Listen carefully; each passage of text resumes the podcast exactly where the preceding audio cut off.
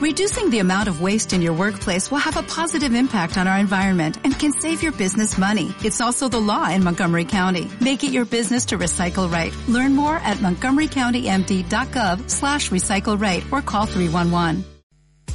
Este programa es presentado por Óptica Eclipse, Avenida Uruguay 1755, teléfono 2400 0008. Encendé tus sentidos. Empieza Jarana.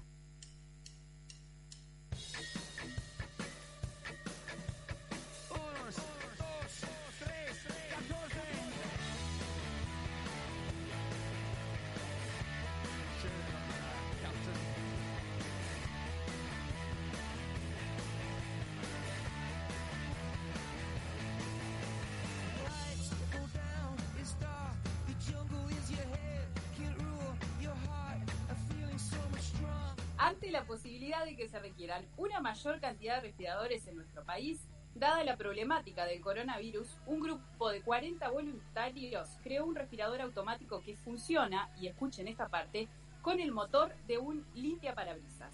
Este proyecto lo bautizaron como respirador charrúa.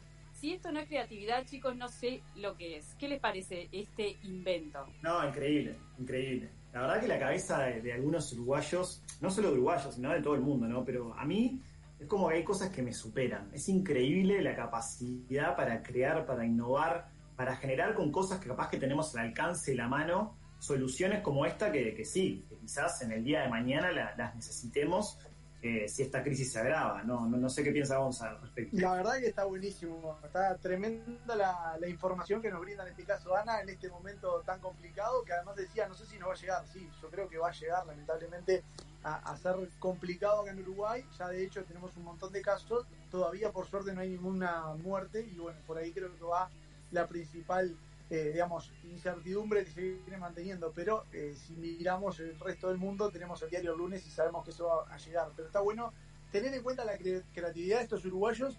Y hay un montón de uruguayos que en distintas ferias siempre le ha ido muy bien en esto de la creatividad. Yo creo que el uruguayo en sí es bastante creativo.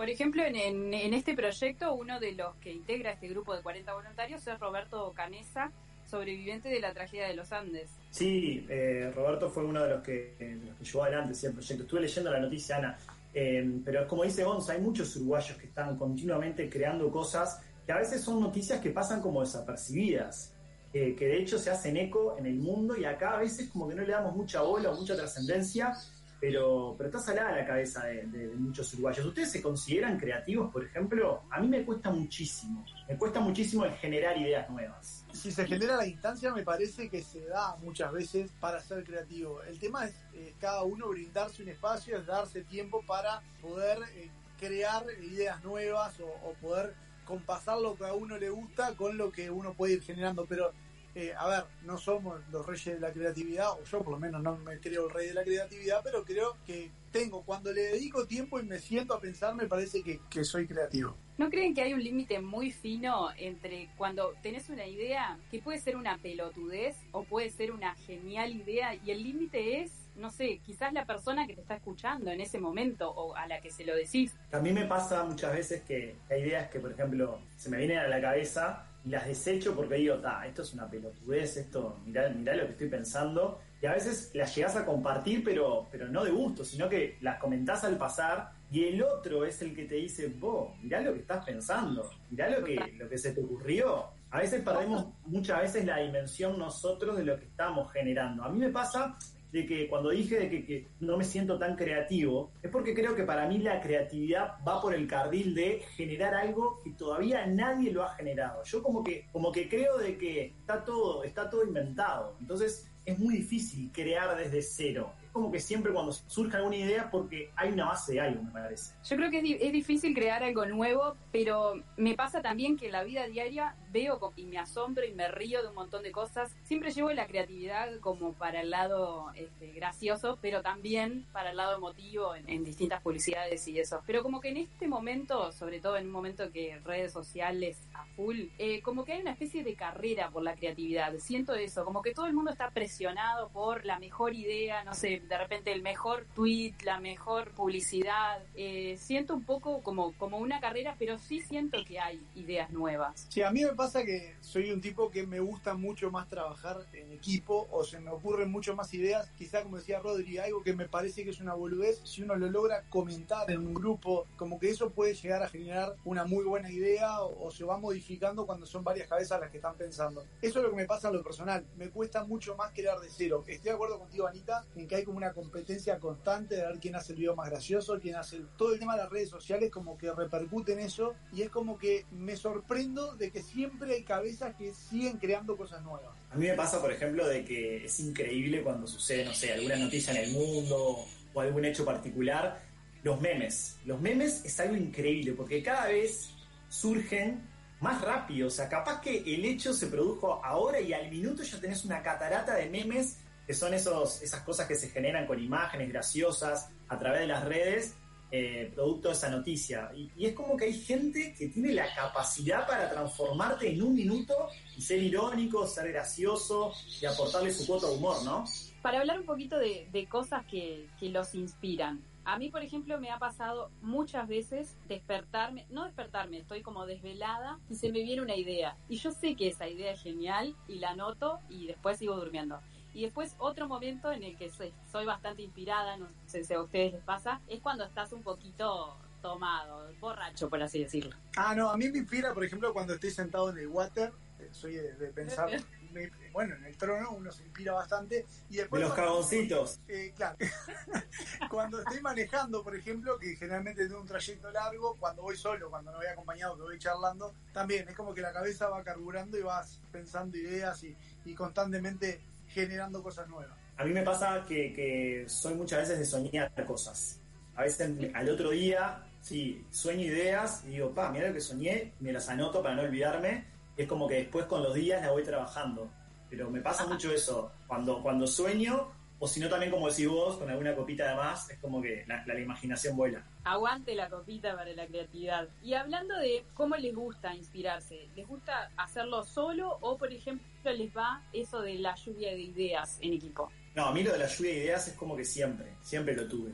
Como que anoto muchas cosas, capaz que no tienen absolutamente nada que ver una con la otra, y esa lluvia de ideas después, como que aparece una tormenta, porque obviamente con, trato de compartir esas ideas con, algún equipo o algo, y ahí obviamente surgen muchísimas más ramas, ¿no? Pero siempre, me parece que está bueno, es como anotarse en un papel, llenar de ideas, aunque no tengan nada que ver, es como que hay que dejar volar la imaginación para, para poder crear algo. Bueno, hoy en día, adaptado a lo que es la tecnología, yo por ejemplo no anoto más en papel. Eh, hace unos días me regalaron una agenda que aprovecho a agradecerla porque está buenísima y a veces anoto ahí me estoy como que readaptando. Pero si no tengo grupos de WhatsApp donde estoy solo, que ya Anita me ha quemado en varias oportunidades, y en esos grupos de WhatsApp, eh, donde por ejemplo le pongo, no sé, crear ideas, agrego a Rodrigo, lo borro a Rodrigo y quedo yo solo para poder tener como un blog de apuntes de ideas, por ejemplo, ideas jarana. Entonces tiro todos los bolazos que se me ocurren ahí para no olvidarme porque tengo muy mala memoria y después lo que hago es en algún momento los refloto. Son los únicos grupos en los que persiste Gonzalo Gabriel sin que nadie lo elimine, ¿no? Estamos de acuerdo.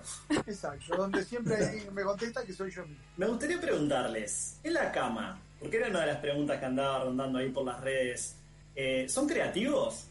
¿Te digo la respuesta de la gente, el porcentaje o...? No, no, no, no. Lo de la gente después. Que conteste Anita, que conteste Anita. La tuya, Gonza, no seas cagón. Epa. Ah, ya van dos veces que No, me lo digo, por lo, lo digo por lo que dijo de Water. Bueno, les leo, les leo lo que me contestó la gente en mis redes entonces, como me está pidiendo Anita, está en un 75% que sí, el uruguayo se cree creativo también en la cama entonces. ¿Pero por qué en tus redes? Contestá la de Jarana, ¿qué me importa tus redes?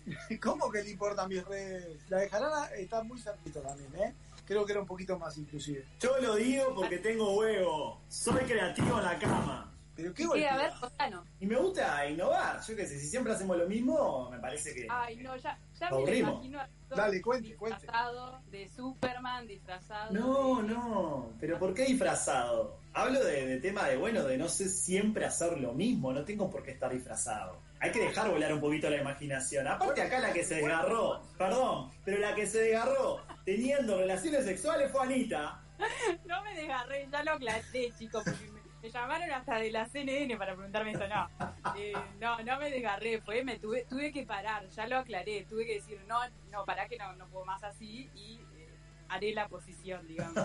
Contractura al borde del desgarro fue lo de Anita creando en la cama. Tres meses fuera de las canchas.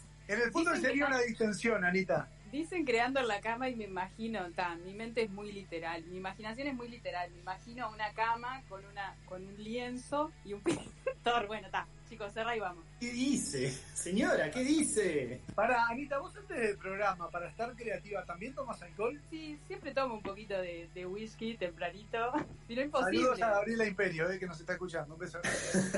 Tengo algunos mitos sobre el tema de la creatividad. A ver si están de acuerdo. Por ejemplo, la creatividad solo es para personas especiales. No, no estoy de acuerdo. Yo creo que creatividad tenemos todos. El tema es el tiempo que se le dedique, me parece. La creatividad no se puede aprender. O la tenés o no la tenés. Para mí eso es cierto. Se puede trabajar, pero... No, obviamente que hay gente que tiene como un don especial, ¿no? claro, Eso Sí, sobre sí. cualquier boludez te arma terrible proyecto. Y después tiro otro de los mitos. Esto yo lo, lo estuve pensando mucho, perdón, Anita. Es el de la escuela o el de los límites, el de la sociedad. Es como que te mata la creatividad. Y yo creo que en ese estoy un poquito de acuerdo. Porque es como que el régimen de vida que tenemos en la sociedad, como que muchas veces nos limita tanto que a veces es como que siempre seguimos la misma rutina, la misma serie de cosas y no dejamos volar la imaginación o por lo menos ser más libres a la hora de pensar y crear e innovar. Yo creo que esa etapa como que te da un poco capaz las herramientas, aprender como las herramientas para después vos con ellas hacer lo que quieras. Cuando vos tenés como conciencia y control sobre eso, romperlas. Creo que, que, que es un poco así. No sé qué pasaría si al inicio en la escuela no fuera tan marcado el camino, por decirlo así. Yo no sé No, si en la escuela me, me da la sensación de que, que va más en un tema de la niñez, quizá. No sé, ustedes, por ejemplo, ¿eran de, de- de jugar juegos imaginarios o, o de tener creatividad a la hora de jugar? Quizás no tenés autito, no tenés pelota, o Anita no tenías muñeca, por, por, bueno, marcar algo que no está bueno hoy en día. Me va, me va a llegar algún mensaje puteándome ahora. Pero no le pasaba, yo qué sé, a mí me gustaba jugar al poliladron, por ejemplo. Y no jugábamos con nada, o sea, era simplemente todo imaginario. Sí, a mí me pasaba también de que obviamente eh, muchas veces mis hermanos eran mucho más grandes que yo y bueno, no había otra que jugar solo. Y por ejemplo jugaba al fútbol solo. Y a veces era el arquero y a veces comentaba y me imaginaba que estaba en un estadio y el árbitro y el rival y era todo yo. Claro, lo que pasa es que Rodrigo no podés jugar con nadie al fútbol. Qué lindo eso. Yo, yo para mm, un poco bajar tu teoría abajo, Gonza, yo no jugaba así, tenía una casita, pero jugaba al fútbol de chica también. Y era muy buena jugadora, me elegían para jugar en sus equipos los chicos. Tomá, ¿viste? Yo sabía que iba a llegar algún mensaje, no pensé que fuera de mi compañero para putearme, pero no importa, está bien. No, igual cuando hoy hablaba del mito, hablaba en sí de la escuela, no, no de la escuela literal, sino más bien de, de, bueno, de todas las instituciones que es como que siempre nos marcan determinados límites, puede ser liceo, la universidad, mismo laburo, es como que siempre eh, es muy difícil encontrar, me parece, la libertad en algunos laburos de decir, bueno, está, vos largate, crea lo que vos quieras, es como que siempre estamos limitados en ese sentido porque vos, o hay personas que ocupan cargos específicos para eso, o porque en realidad es muy estructurado todo. Otra cosa que, que yo siento es que, que somos como muy parecidos todos. Por eso también es difícil la creatividad. Me ha pasado un montón de veces de pensar una idea o, o por ejemplo, no sé por qué todo lo llevo al Twitter. Maldito Twitter, estoy como encerrada en el Twitter. Pero me pasa eso, que, que tiro una idea, un tweet y otra persona también, también lo pensó. No, a mí me pasa, o me parece, y te voy a, ya que vos me bajás mis ideas, yo voy a bajar las tuyas, que al revés, que las redes sociales, si bien generan esa batalla en, en ser creativo, en ser el primero en largar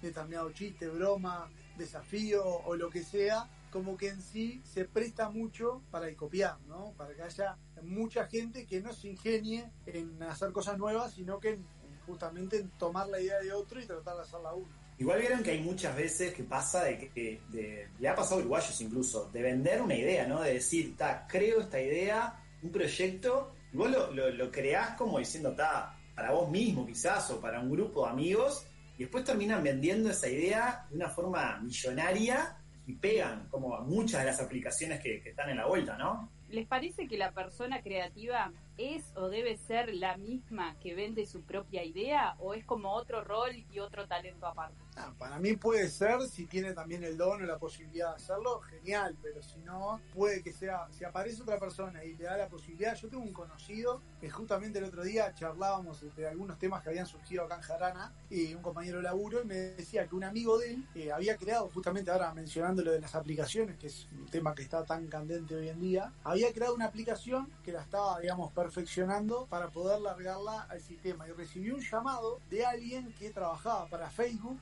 que le ofreció un dineral, estamos hablando de millones, para eh, justamente cortar esa idea porque Facebook en simultáneo la estaba trabajando también y era para, bueno, para que no se pisara. Entonces le compraron la aplicación para que él no la largara al mercado y no fuera competencia. Qué salado eso. Yo, en realidad, y antes de entrar en el próximo segmento que ya tenemos en el programa de la cianobacteria, eh, yo no estoy de acuerdo con eso del creativo es el mismo que la vende. Eh, por lo menos de, experiencia personal, a mí me pasa de que te puedo crear una idea, después me es muy difícil, sea por carisma, sea por, no sé, porque no tengo poder de convencimiento sobre otros, sea porque no sé por qué, porque no uso bien las redes, no sé por dónde va la mano, pero a mí déjame crear, yo te creo la idea, pero después que otro me la venda. bueno, vamos a pasar a la cianobacteria del día de hoy porque tenemos dudas, pero también tenemos profesionales para que nos la respondan. Presentamos el pique y ya lo presentamos a él. Sube la temperatura, nos ponemos verdes, densos y turbios. Vos planteas temas, nosotros los contaminamos. Empieza la cianobacteria. Hoy recibimos a Facundo Arena, creativo, autor del libro El Camino de la Creatividad, que además tiene un, podcast en Spotify con este mismo nombre, y lo contactamos justamente para sacarnos algunas dudas acerca de la temática del día de hoy. La primera pregunta que le hacíamos era si la creatividad es un talento innato o se puede aprender. A ver, eh, la creatividad es un potencial que tenemos todos los seres humanos. Es una, digamos, es una capacidad latente que en la medida en que la ejercitamos, que la ponemos en acción, que la, que la, que la hacemos funcionar este, con la realidad, la vamos desarrollando y en la medida que la vamos desarrollando, nos vamos desarrollando a nosotros mismos este, de manera creativa. Eh, así que yo realmente considero que todos los seres humanos somos creativos. El tema está si después tenemos una vida en la cual el ejercicio de la creatividad forma parte de nuestro día a día, a no, o no porque básicamente es como un músculo, ¿viste? Si vos no la ejercitás, si vos no la tenés presente, si vos no la convocás un poquito cada día, y un poquito se va atrofiando, se va, se va opacando, y hasta te vas olvidando de que tenés la capacidad de ser creativo o creativa. Y entonces dejas de tener el camino creativo o el recurso creativo en el radar, y te aferrás a rutinas, a caminos conocidos, a, digamos, a métodos que ya sabes cómo funcionan, que son predecibles, pero que generalmente son muy poco creativos este, e incluso originales también, ¿no? Así que creo que la cuestión va por ahí, eh, como sabernos que somos, que somos creativos, sabemos, sabernos que tenemos el potencial, pero un poco ser conscientes y ejercitarlo, ponerlo en ejercicio, ponerlo en acción para, para un poco ponerlo al servicio nuestro y al mismo tiempo ponerlo al servicio de nuestras ideas, nuestros proyectos y nuestros emprendimientos, ¿no? Y es una de las cuestiones que hablamos hoy. A Gonza le gusta el water, a mí por lo menos, y a Anita también alguna copita de vino. Veremos qué nos dice Facundo sobre si el alcohol o algunas drogas realmente estimulan la creatividad o si para crear necesitamos de algún ambiente íntimo o relajante. Em, a ver, una de las grandes limitaciones del proceso creativo tiene que ver con los bloqueos autoimpuestos, con los miedos, con las preocupaciones, con el que dirán, con, con, con, tener más la mirada puesta en, en, el otro que en nosotros mismos, ¿viste? Y entonces, para, para algunos creativos, este, qué sé yo, algunos recursos como los que ustedes dicen, que el alcohol o las drogas o, algún otro tipo de, consumo puede ayudar como a, a, relajar esa parte tuya que está siempre en guardia frente a lo que sucede, pero definitivamente no, son, no es el único camino. De hecho, yo no, consumo nada de eso y, hago un ejercicio bastante eh, frecuente de mi creatividad en cada una de las cosas que hago. Y yo hago, también abogo un poco por, un ejercicio saludable de la creatividad, ¿viste? Uno baja, la, uno baja su guardia mental, por ejemplo, cuando hace ejercicio, o baja la guardia mental cuando medita.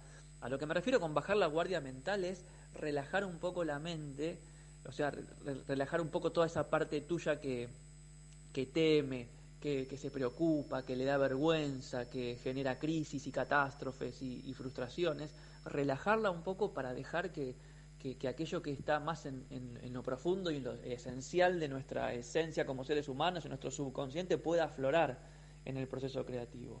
Y ahí hay mucho de eso. Un ejemplo típico es las ideas en la ducha.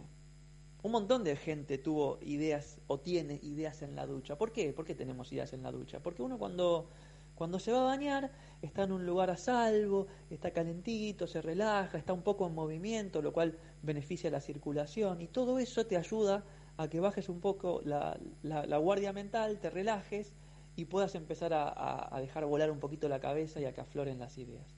Salir a caminar, hacer ejercicio, como te decía antes, meditar, este, tener rutinas de introspección, momentos de soledad, todo eso te ayuda a, dejar eh, crecer y aflorar un poco tu, sentido creativo.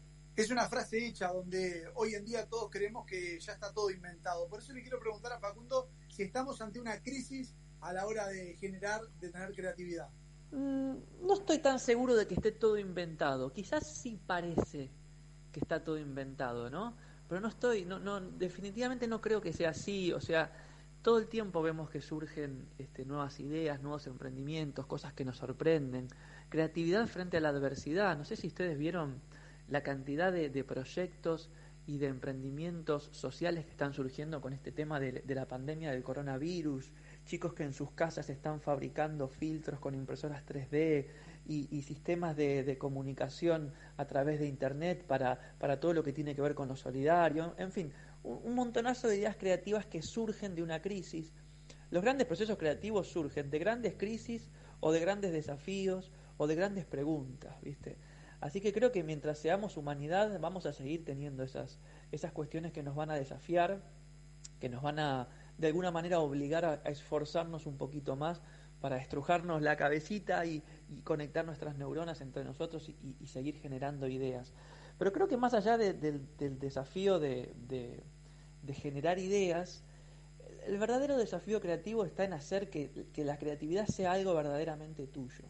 ¿Entendés? Que la creatividad sea una especie de canal de manifestación de lo que vos sos, de tus ideas, de tu visión del mundo, de lo que vos tenés para decirle al mundo. Como si como si cada uno de nosotros tuviera la oportunidad de, como dice Steve Jobs, hacer una muesca al universo, ¿viste? Hacer como un como apretar un botoncito y dejar ahí una pequeña marca. Bueno, yo estoy convencido de que la creatividad es un camino para hacer eso, es un camino para, para, para lograr eso en cada uno de nosotros y como sociedad también, ¿no?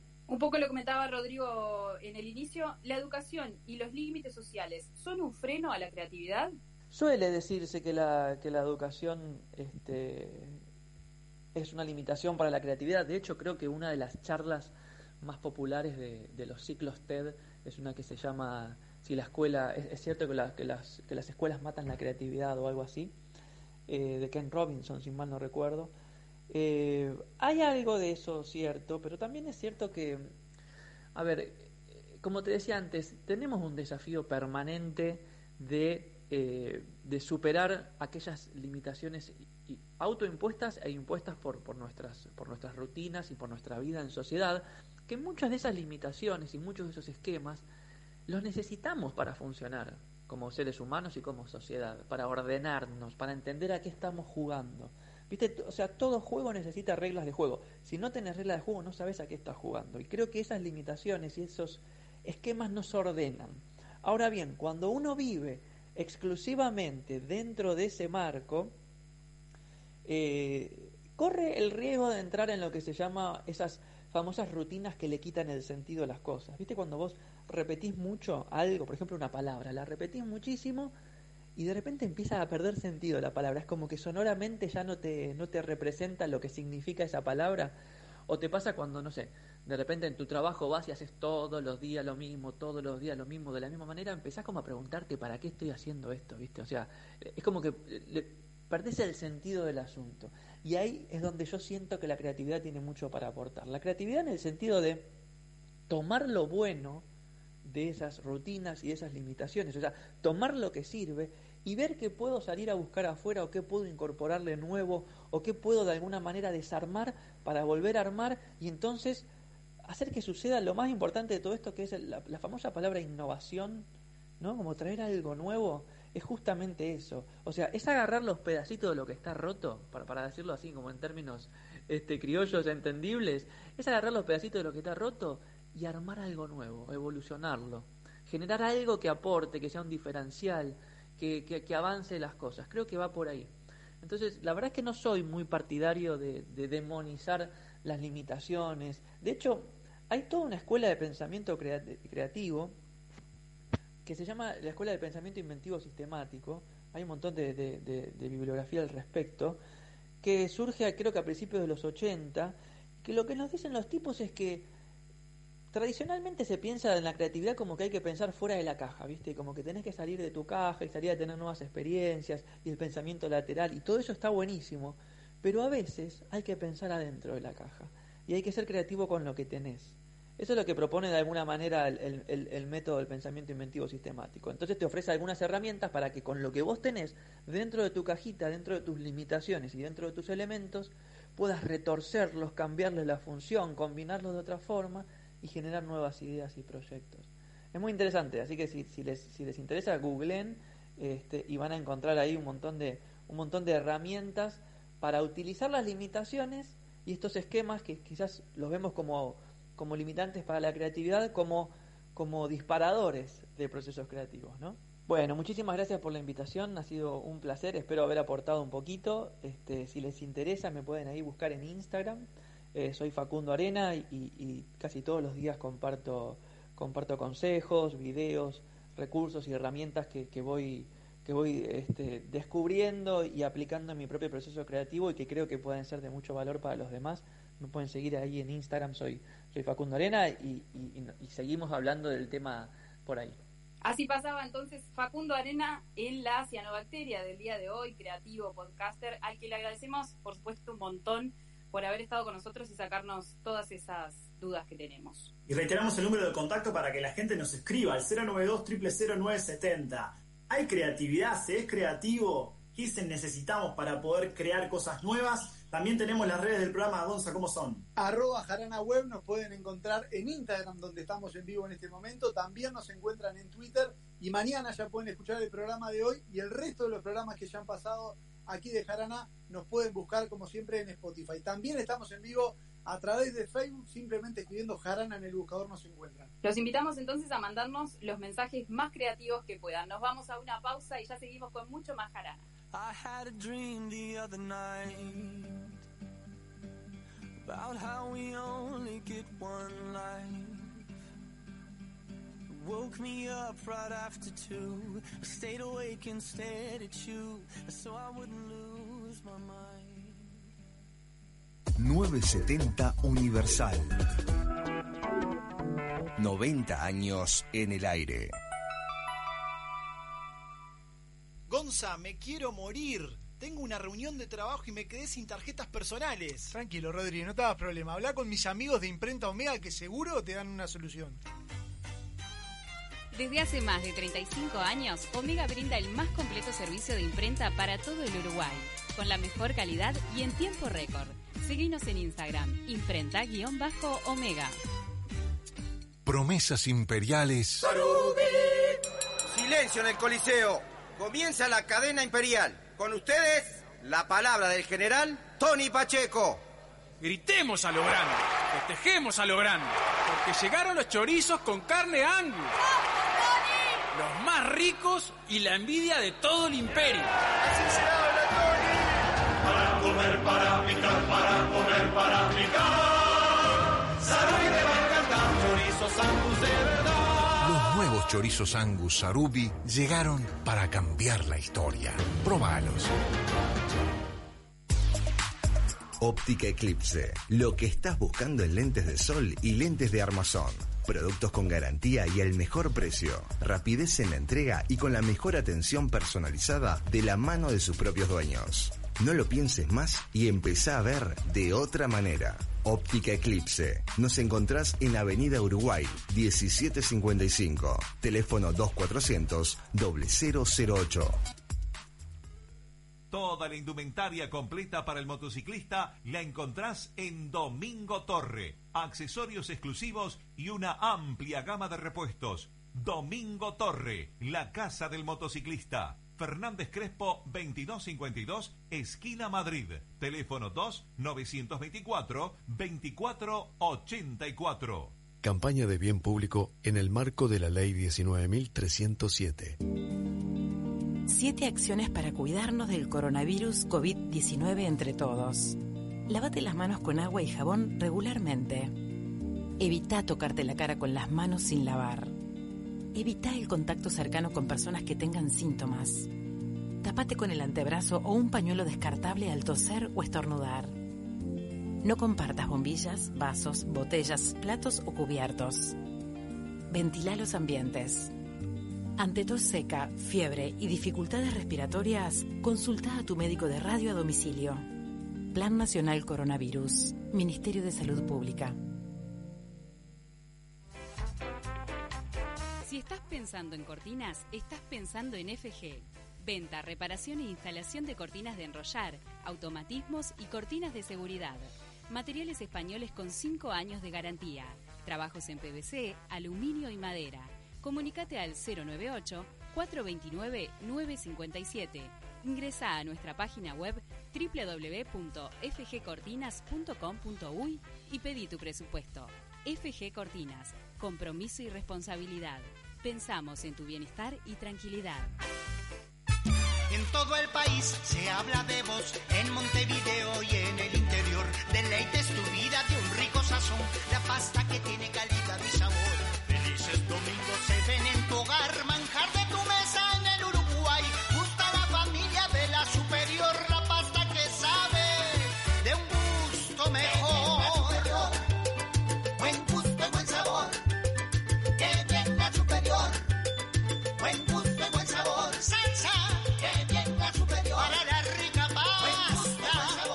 La Superior. La mejor opción a la hora del sabor. Con más de 30 años de experiencia y una exitosa trayectoria, Lina Pachela te ofrece las mejores opciones y asesoramiento de belleza. Echauri y Montero. Lina Pachela. Sentite bien. Estás escuchando Jarana.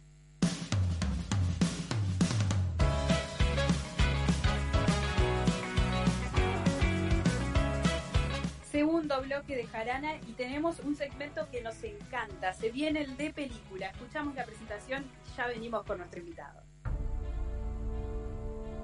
Las hay tristes, pero también aquellas de finales felices. Hay de superación, de sueños rotos, de tramas increíbles, inspiradoras y hasta algunas que sirven de ejemplo. Pueden ser muy diferentes entre sí, pero todas emocionan. En Jarana, la ficción pierde con la vida misma, porque hay historias que son de, película.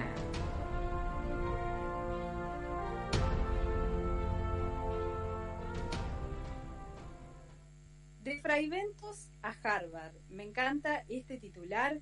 Hoy nos visita Joaquín Cortacans, que tiene una historia eh, genial, Rodri. Él un, un uruguayo que llegó a Harvard, pasó por la NASA y después terminó en Harvard. ¿Cómo lo ves? No, increíble historia, que está muy bueno compartirla, pero vamos a darle la bienvenida. Joaquín, bienvenido, Jarana, ¿cómo estás? Hola, estoy bien, ustedes. Muchísimas gracias por invitarme. Joaquín, ¿cuándo arranca esta historia? Un poquito para ir hacia, hacia las raíces, para entender desde, desde el vamos, digamos, desde cuando eras chico o te nacía un poquito el, el interés por la ciencia, que no es algo muy común entre los niños. Y yo siempre digo que la historia arranca el 29 de agosto del 2000, que es el día que nací. Eh, no sé, realmente digo, siempre tuve muchísima curiosidad, muchísimos intereses, eh, quizá más académicos que la mayoría de los niños. Eh, tuve muchísima suerte porque mi familia siempre me apoyó en todo ese tipo de, de cuestiones. Eh, digo, mi familia en general comparte eh, muchos de mis intereses académicos, entonces la verdad que siempre tuve como ese apoyo y, realmente no creo que, hubiera hecho nada de lo que, de lo que he hecho si no fuera por, por todo este apoyo de mi familia, como te digo. Ahora, desde chiquito ya te gustaba el tema de la, por ejemplo, de la física. Porque es muy común, por ejemplo, en chicos que quieren ser jugador de fútbol, quieren ser actrices, quieren ser, no sé, trabajar en la tele. Ahora, ser físico no es algo, no algo muy común. No, realmente sé que no, pero no sé, para mí era para mí era el camino lógico eh, y luego eso ha ido cambiando con el tiempo, ¿no? Creo que estaba más convencido de, de lo que quería hacer cuando era chico. Generalmente sé que es al revés, ¿no? La gente como que tiene eh, planes quizá menos, menos fijos cuando es chico y luego se decide. Yo estaba súper convencido, estuve, estuve muy convencido por casi 10 años de querer estudiar física. Eh, hoy estoy en la universidad y creo que voy a terminar estudiando ciencias políticas. Eh, o sea que la verdad es que digo, digo hice un giro enorme y, y la verdad que está bueno también cambiar, ¿no? Pero, pero creo que es un cambio bastante grande digo, todo el mundo se sorprende y a veces lo pienso y hasta me sorprende un poco yo, ¿no? Joaquín, en un momento ubicame vos en el año, pero te vinculás con la NASA. ¿Cómo es eso? Esto fue en el año 2015-2016, eh, un poco en los dos años. En 2015 yo estaba bueno, para eventos eh, sentía como que no tenía muchas cosas que hacer, eh, digamos, relacionadas a mis intereses en, en la física. Eh, y empecé a buscar digo, oportunidades en otros lugares, empecé a buscar en Europa, empecé a buscar en Estados Unidos. No me acuerdo muy bien cómo di con, con la página de este programa. Y nada, decidí presentarme, decidí postularme. Era un programa, digo, que, no, que llevaba alumnos, eh, creo que era de 15 a 18 años, algo así, el rango de edades.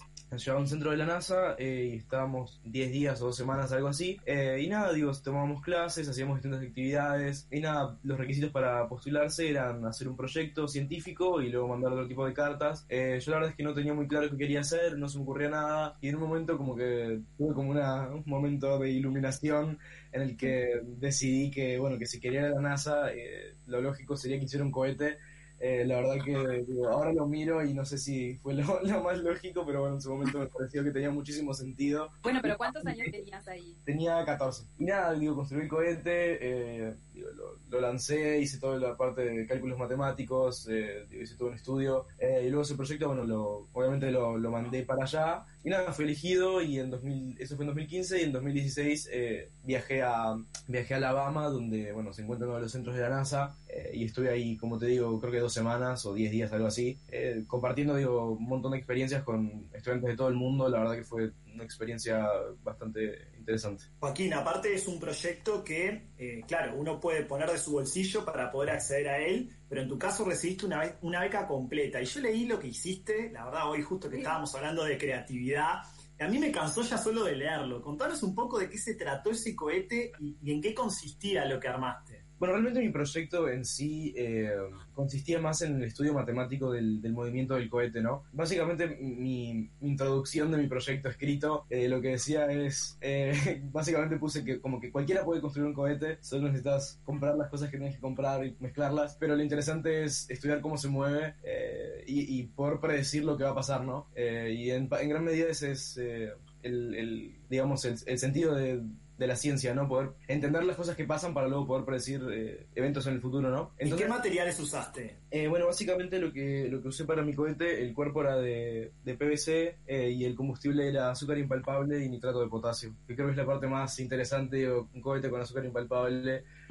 Pero bueno, sí, la verdad que, o sea, eso fue como que lo, lo que más se rescató por todos lados, porque digo, suena bastante gracioso, pero como les digo, digo, la parte de académica, ¿no? De mi proyecto fue, fue la parte matemática. Joaquín, llegaste a la NASA. ¿Qué te aportó esa experiencia? ¿Sos consciente de lo que viviste en esas semanas ahí en Estados Unidos? Yo creo que he, he perdido perspectiva con el tiempo de, de, de, las cosas que he hecho. Creo que es, es fácil normalizar algunas cosas. Y cuando se naturalizan ciertas cosas que no son normales, empiezan a parecer normales para uno. Eh, a veces lo pienso y digo, wow, hice todas esas cosas, como que qué locura, no me lo merezco.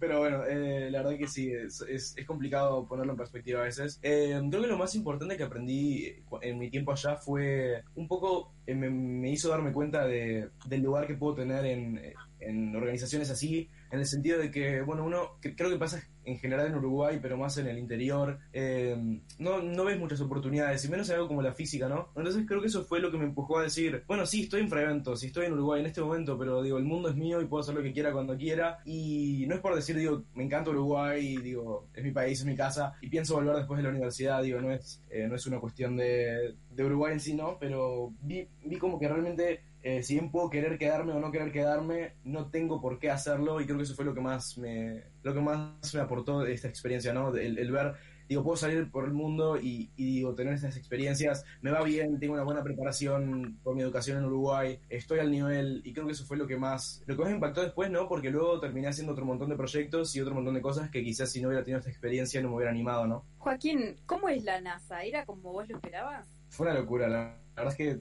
lo pienso y sigo sin poder creerlo, el complejo era atrás de un museo enorme, el patio estaba lleno de cohetes que nunca se habían lanzado, o sea, era, no eran cohetes enteros, sino que, digamos, como el exterior de cohetes que nunca se habían terminado de usar, montados enteros, o sea, estructuras de, de incluso más de 100 metros algunas, eh, en el patio y caminadas entre ellas, científicos caminando por todos lados, en un momento íbamos caminando con mi equipo eh, y se nos acerca un, siempre lo cuento porque me parece súper gracioso, se nos acerca un viejito con una bata eh, y nos empieza a hablar. Y nada, tipo, empezamos a hablar, esto, aquello, cuántos años tienen, no sé qué, y después nos termina contando que nada, que él estuvo en el equipo que diseñó el Saturno 5, que fue el cohete que llevó las misiones Apolo a la Luna, y vos decís, wow, estoy acá parado hablando con este hombre, y la verdad que es, es, un poco una locura, ¿no? Y todo era así, todas las cosas que hacías, en el momento parecían normales porque estábamos todos viendo lo mismo, pero luego me pongo a pensarlo y digo, wow, qué experiencias, ¿no? Y después, digo, eso se, se repite, digo, en, mis otras experiencias en otros lugares, y, y, bueno, todos los días en Harvard, ¿no? Yo normalicé mucho mi vida, mi vida actual, y después me puedo pensar en el lugar en el que estoy, y las cosas que vivo, digo, no son cosas normales y son cosas que si me hubieras dicho que las iba a vivir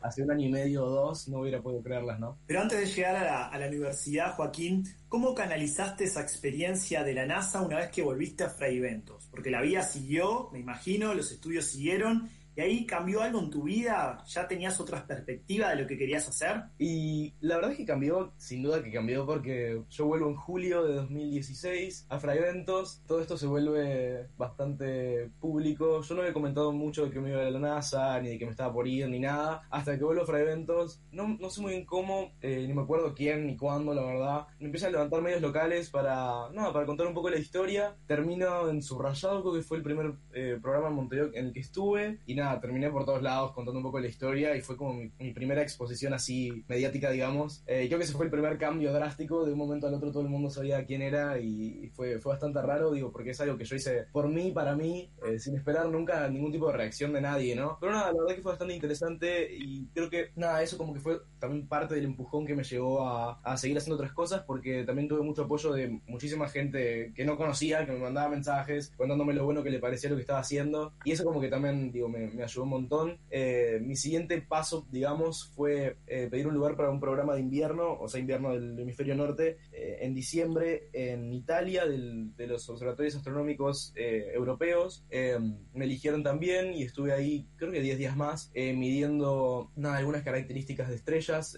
con otros alumnos de todo el mundo. Y nada, ahí fue como que tomé la decisión de que, de que quería volver a Fragmentos y volcar un poco todo lo que había aprendido. Y ahí fue que empecé a trabajar un poco en educación en Fragmentos.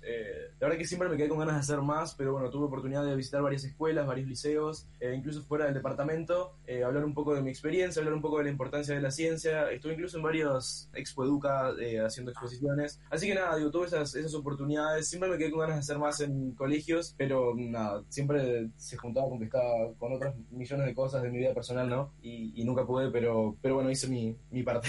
Joaquín, esa organización que, que comentás se llamaba Jóvenes Bajo la Lupa, ¿es así? Jóvenes Bajo la Lupa, sí, correcto. ¿Cómo fue esa experiencia y lograste rescatar a, alguien que le interesara la ciencia? Espero que sí, la verdad que no, digo, no, no es algo que, o sea, no, no, tomo, no tomé estadísticas, no lo medí, no fue nada, creo que también es algo complicado de, medir, ¿no? Fue complicado, obviamente, digo, no es, fue más complicado de lo que pensé que iba a ser. Y fue un año complicado para mí en general porque fue un año en el que me rechazaron de, de una escuela de verano de física en Suiza. Fue mi primer rechazo académico y creo que pensándolo ahora es mi único rechazo académico, así que digo, fue, fue fuerte para mí y fue un año en el que sentí que no estaba haciendo nada. Eh, luego ahora me pongo a mirarlo y es como que nada, estaba súper equivocado porque en realidad estaba haciendo otro tipo de cosas, ¿no? Si bien no estaba, digo, eh, en una escuela de verano ni, nada por el estilo, estaba haciendo, digo, mi parte por, por Eventos y que, la verdad que fue otro tipo de experiencia completamente diferente, pero que también me abrió, me abrió muchísimo los ojos a otro tipo de,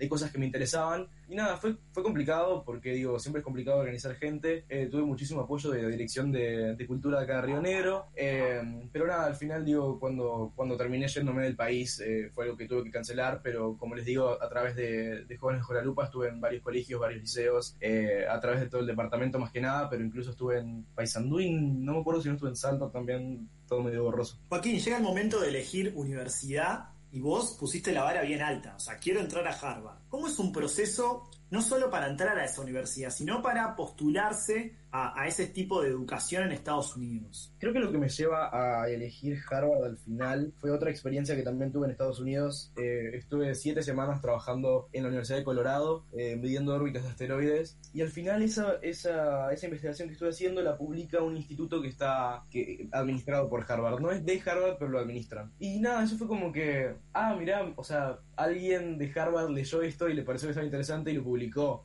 Y ahí fue como que empecé a pensarlo, luego con los demás compañeros con los que estaba trabajando hablamos de universidades y todos estaban aplicando a Harvard o a universidades de, del estilo. Y dije, bueno, ¿por qué no? O sea, ¿cuál es la diferencia entre, entre ellos y yo, no? Porque, digo, creo que es, es común como que uno siempre se siente un poco, un poco inferior, creo que nos pasa a todos en, en todos los contextos, siempre asumís que los que están, o por lo menos me pasa a mí, los que están alrededor tuyo como que parece que todo el mundo parece que tiene más, más decidido lo que quiere hacer y un poco que como que entiende mejor lo que está haciendo, pero es mentira, creo que en realidad todos, todos estamos improvisando todo el tiempo, eso es algo que he aprendido en Harvard, nadie, todo el mundo parece que sabe lo que hace, pero nadie hace, nadie tiene ni idea de lo que está pasando la mayoría del tiempo, por suerte. Y nada, digo, es, esa experiencia me llevó a, apuntar a Harvard, eh, fue la única universidad en la que, en la que pedí lugar eh, y por suerte quedé y de hecho hoy es el día en el que la gente eh, está entrando, la, la, gente del siguiente año va a entrar.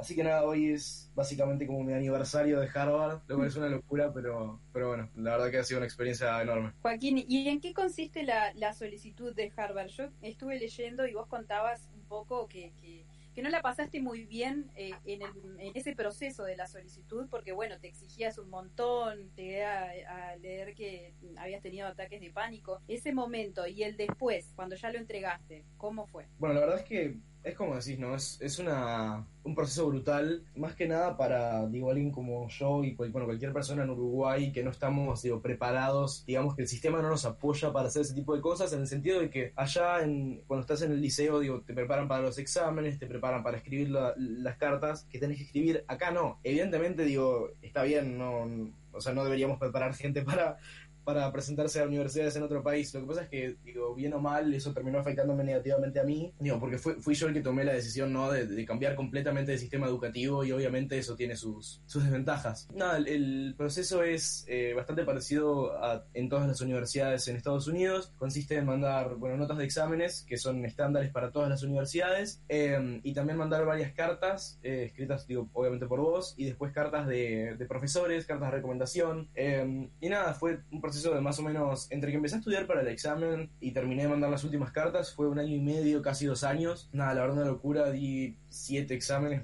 si no me equivoco. Eh, tuve muchísimo apoyo, por suerte, de la Embajada de Estados Unidos, eh, con materiales eh, y, bueno, financiación para los exámenes. así que la verdad, digo, nunca, no fue un proceso que pasé solo, pero la verdad es que fue complicado. Y llega justo el 12 de diciembre del 2018 y a las 9 de la noche recibís la noticia de que entrás a la universidad después de haber pasado todo ese proceso, de haber sufrido toda esa experiencia, pero también la viviste, me imagino que, ¿qué es lo primero que se te viene a la mente en un momento como esos, Joaquín? No sé si lo pensé demasiado, fue como algo más, no sé, la verdad es que fue, un momento muy raro, fue un momento de calma, liberación muchísima, porque digo, ya estaba listo, ya estaba terminado, no tenía que preocuparme por nada más por un tiempo, y muchísima alegría, ¿no? Fue, digo, el trabajo de años, o trabajo de una vida, de cierta forma, y la verdad que digo que es, es lograr un objetivo y es, es en cierta forma digo eh, romper una pared que existía que, yo por lo menos sentía que existía no entre mi vida acá y, y, lo que iba a ser mi vida allá. Y la verdad digo es es un momento en el que nada una mezcla de muchísimas emociones como te digo y que lo vi lo vi con mi familia que fue súper lindo digo todos digo llorando todos abrazados un momento digo súper emotivo para todos y nada, digo, creo que el momento fue más que nada eso. Después al otro día fue un momento más de pensar, bueno, ¿qué tengo que hacer ahora? ¿Qué me falta? ¿Quiero jugármela con otras universidades o no? Estuve varias semanas pensando, ah, bueno, voy a presentarme a otras universidades y después elijo. Eh, después tuve una charla con, con nada, una- mi asesora de la embajada, como le estaba contando que me dio. Y me dijo, Joaquín, ¿en serio, ¿en serio estás pensando hacer algo más después de que entraste a Harvard? Y ahí fue como que me, nada, como que me cayó un poco la ficha de lo que me estaba pasando y dije, para, no puedo, no voy a perder tiempo en hacer nada más cuando sé que voy a terminar yendo a Harvard. Y nada, el momento en el que decidí que iba a ir a Harvard fue, creo que uno de los... Fue, una- fue un momento de paz para mí. Eh, más, que, más que cualquier otra cosa fue paz porque, nada, es una sensación de que sé que dónde voy a estar por los próximos cuatro años eh, y es bastante tranquilizador. ¿Ya vas cuánto tiempo en Harvard? Estoy por terminar mi primer año. Termino en mayo el primer año. ¿Y cómo, cómo te está yendo? ¿Y, y cómo es Harvard? Contanos un poquito, porque lo que nosotros sabemos es muy poco de, de Harvard. Son solo ideas. Harvard es. Nada, es una locura. Es. eh, como les digo, ¿no? Eh, he naturalizado muchísimas cosas que luego pienso y digo, wow, qué, qué vida extraña la que llevo. Eh, es un lugar impresionante, de muchísima libertad académica. Para alguien como yo, digo, con muchos intereses académicos muy diversos, es un lugar fantástico, con muy pocas restricciones, en el sentido de que yo puedo estudiar las clases que quiera, cuando quiera, como quiera, en la combinación que quiera. Entonces está bueno para, para explorar distintas cosas, ¿no? Es un lugar, digo, donde se mezclan muchísimas culturas, muchísimos países, eh, muchísimas realidades eh, de dónde viene la gente en todo sentido, ¿no?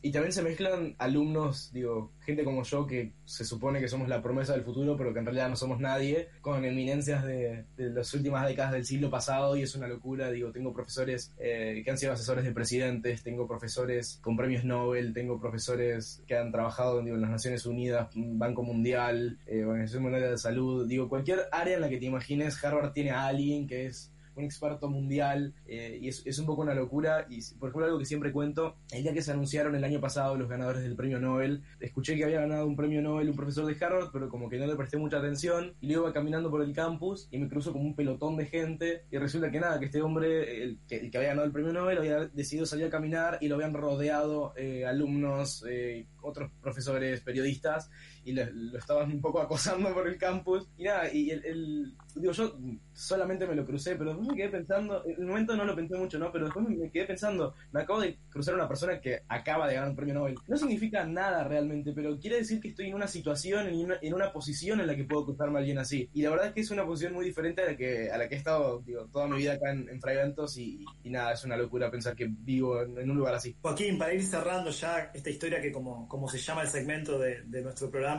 de película realmente, porque en muy poco tiempo, no olvidemos, Joaquín no tiene 50, 40, No. 30 años. O sea, es un guacho. y ha vivido cosas de locas, realmente, cosas muy locas, pero cosas también que reflejan su compromiso, su laburo, su, su responsabilidad. Y me gustaría cerrar con el tema de- de- del día, que es la creatividad, porque quizás muchos guachos como vos, Joaquín, están escuchando el programa este, y tienen muchas ideas, muchas cosas que, quieren para su vida. Me gustaría un poco que, les transmitas un mensaje de, que me parece que un tipo como vos, que, ha logrado lo, que- se ha propuesto en esta vida, me parece que estaría muy bueno que les des un mensaje para esa gente creativa que muchas veces no sabemos que existe, pero hay muchísima gente creativa en Uruguay. creo que lo más importante, y es algo que va a sonar súper súper cliché, pero no, es, es la realidad, es no dejar de intentar. En el momento en el que me rechazaron de esta escuela de verano en Suiza, dije, no, digo, soy un inútil, nadie me va a aceptar en ningún lado nunca. Y después terminé en Harvard, que obviamente es objetivamente mucho más interesante que, que una escuela de inglés en, en Suiza. Algo que, que yo siempre pensé, y es algo que, que creo que hice muy bien, fue nunca hacer cosas que no me gustaran solo por quedar bien. Todo lo que hice, yo hice un montón de cosas que luego me ayudaron a entrar a la universidad, pero cada una de esas cosas que estaba haciendo eran cosas que a mí me interesaban y que realmente me gustaban y disfrutaba de hacerlas. Y esto lo digo porque yo sé que al final, digo, la película terminó bien, entré a Harvard y estoy súper feliz allá, pero si no hubiera entrado, seguiría feliz con todo lo que hice y seguiría, digo, pensando, wow, qué bueno que hice todas estas cosas. Y es, es algo muy, que me deja muy tranquilo el hecho de saber que, digo, mi, mi éxito y, mi, digo, en cierta forma mi, mi felicidad, podríamos decir, quizás un poco exagerado, pero bueno, eh, no depende, digo, de esta situación, sino que depende de, de un conjunto de cosas que yo decidí hacer. Y nada, y también, digo, creo que es algo súper importante eh, recalcar que si la primera opción no funciona, siempre hay segunda, tercera, cuarta y hay un montón de, de oportunidades para hacer un montón de cosas. Así que siempre hay que seguir, seguir probando y seguir siendo positivo. Joaquín, muchísimas gracias por este contacto. Muchas gracias a ustedes. Así pasaba entonces Joaquín Cortacans, que tiene una historia realmente de películas, de fraiventos a la NASA y de la NASA a Harvard. Yo quedé boquiabierto realmente, Anita. O sea, es increíble porque volvemos a reiterarlo. Estamos hablando de alguien muy joven, apenas cumplido es- 18 años. O sea, A los 14 años él hacía un cohete con azúcar impalpable y yo lo máximo que podía hacer con azúcar impalpable era una torta, Rodrigo. no, increíble. Realmente es increíble, pero, pero me encanta que exista este tipo de historias y obviamente que podamos compartirlas eh, con nuestro granito de arena, ¿no? Muy humilde por Jarana, la verdad que vale la pena. Bueno, nos vamos a una pausa y ya seguimos con mucho más Carana.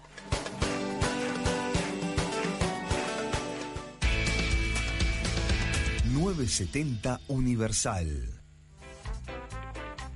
Si estás pensando en cortinas, estás pensando en FG. Venta, reparación e instalación de cortinas de enrollar, automatismos y cortinas de seguridad. Materiales españoles con 5 años de garantía. Trabajos en PVC, aluminio y madera. Comunicate al 098 429 957. Ingresa a nuestra página web www.fgcortinas.com.uy y pedí tu presupuesto. FG Cortinas, compromiso y responsabilidad. Pensamos en tu bienestar y tranquilidad. En todo el país se habla de vos, en Montevideo y en el interior. Deleites tu vida de un rico sazón, la pasta que tiene calidad y sabor. Felices domingos se ven en tu hogar, manjar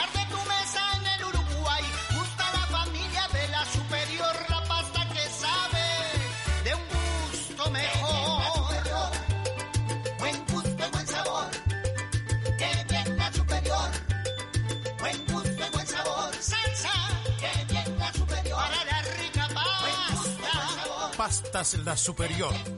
La mejor opción a la hora del sabor.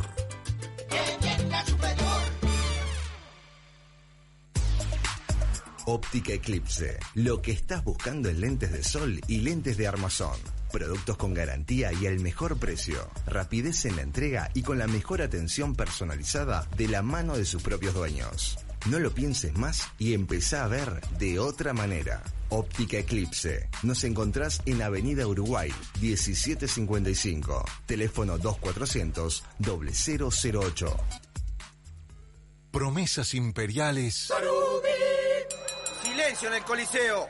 Comienza la cadena imperial. Con ustedes, la palabra del teniente Cebolla Rodríguez. Prometo libertad de elección a la hora de elegir chorizo sarubi. Porque además de ser hecho con carne angus, ahora hay tres sabores distintos. Queso, ibérico, y cheddar y barbacoa. Para comer, para picar, para comer, para picar. Sarubi me va a encantar, chorizos angus de verdad. Los nuevos chorizos Angus Sarubi llegaron para cambiar la historia. Probalos. Campaña de bien público en el marco de la Ley 19.307. Siete acciones para cuidarnos del coronavirus COVID-19 entre todos. Lávate las manos con agua y jabón regularmente. Evita tocarte la cara con las manos sin lavar. Evita el contacto cercano con personas que tengan síntomas. Tapate con el antebrazo o un pañuelo descartable al toser o estornudar. No compartas bombillas, vasos, botellas, platos o cubiertos. Ventila los ambientes. Ante tos seca, fiebre y dificultades respiratorias, consulta a tu médico de radio a domicilio. Plan Nacional Coronavirus. Ministerio de Salud Pública. Gonza, me quiero morir. Tengo una reunión de trabajo y me quedé sin tarjetas personales. Tranquilo, Rodri, no te hagas problema. Habla con mis amigos de Imprenta Omega que seguro te dan una solución.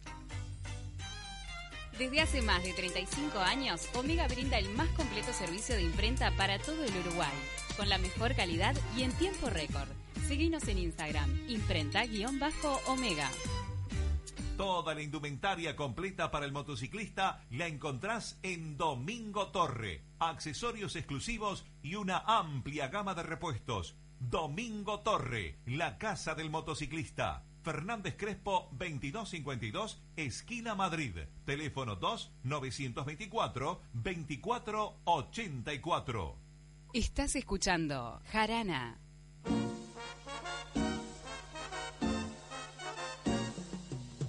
Estás escuchando Jarana Bizarra.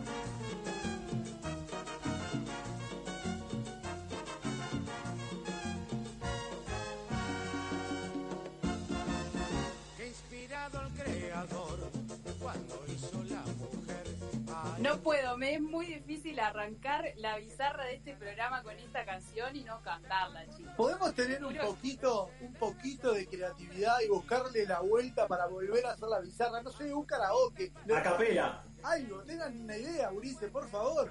A capela. Eh, con esta nueva versión que hicimos de la bizarra adaptada a los tiempos de cuarentena, yo tengo bizarra para ustedes. Tengo una noticia bizarrita. Contame la bizarra, Anita, porque si no te gano de mano. Gana más de 100 dólares por hora después de comenzar su propio servicio de limpieza desnuda. No soy yo, chicos, pero ya estoy Eso es creatividad. Eso es creatividad, claro. Eh, ¿En qué calle es? La tenés que contratar y pagarle, Gonza, pero te deja la casa divina. ¿Cuánto cobra? 100 dólares. Justo allí. Más de 100 No, dólares. pero pará. 100 dólares cobra en lencería. 125 completamente desnuda o 108 si están toples. La hora. ¿Es por mes? No me queda claro. Por hora. Rodrigo. Eso no está en la nota. por Está en la nota, está en la nota, mirala. Lee un poquito más. ¿Saben cómo se llama el servicio? Fantasy Clean. Me encantó. Es tremendo. Anita, ¿conseguiste laburo? Enrique, que extraña la bizarra, nos dice que él también se ofrece para eh, limpiar desnudo, pero cobra menos de 100 dólares. ¿sí? Y lleva plumero, ojo. ¿Que alguien los contrataría a ustedes? ¿Quién los va a contratar, chicos? Por favor. Por- Tenemos que ir, muchachos. Nos vamos y los invito a tomarnos una coronavirus. ¿Saben lo que es? No, la verdad, me- entre el hoyo y lo que estamos hablando hoy, esto me alarma. Me imagino que debe ser, debe ser una cerveza con la otra, con el vodka que es marca de, de uno y otro, ¿no? Para no seguir nombrando. No, escuchá, es una nueva marca de cerveza que registraron en México. La gente está para todo. ¿Cómo le vas a poner coronavirus a una cerveza? Uno ojerá. Bueno, vamos a tomarnos una entonces y dejamos porque se viene va a dar que hablar, chicos. Ya está, se terminó la hora nuestra. Nos vamos. Esto fue Jarana. Nos encontramos mañana. Chau, chau.